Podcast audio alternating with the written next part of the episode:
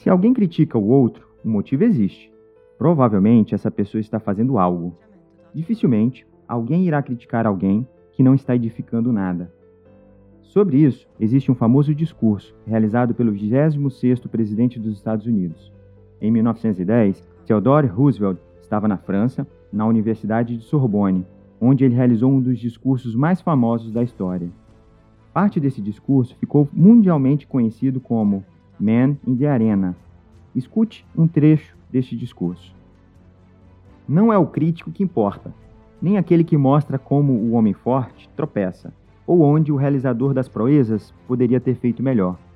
O crédito pertence ao homem que se encontra na arena, com o rosto manchado de poeira, suor e sangue, que luta com valentia, que erra e tenta de novo e de novo, que conhece os grandes entusiasmos e as grandes devoções, que se sacrifica por uma causa nobre, que ao menos conhece no final o triunfo de uma grande realização, e que, na pior das hipóteses, se fracassar, pelo menos fracassou ousando grandes coisas.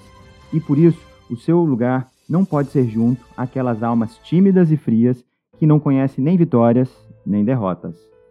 Podemos utilizar esse discurso nas mais diversas esferas da vida, mas vamos nos limitar à esfera do trabalho neste momento. Quase sempre, quem efetivamente está construindo algo está na arena, com todos os desafios e dificuldades que essa traz. O conforto, certamente, não está na arena, mas nas arquibancadas, em que todos podem atacar, desafiar e criticar. Porém, o lugar em que as coisas são construídas e são concretizadas é a arena, onde apenas os mais fortes conseguem habitar.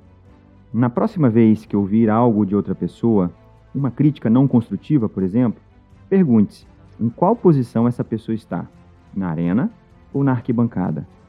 A resposta irá indicar muito do viés do comentário.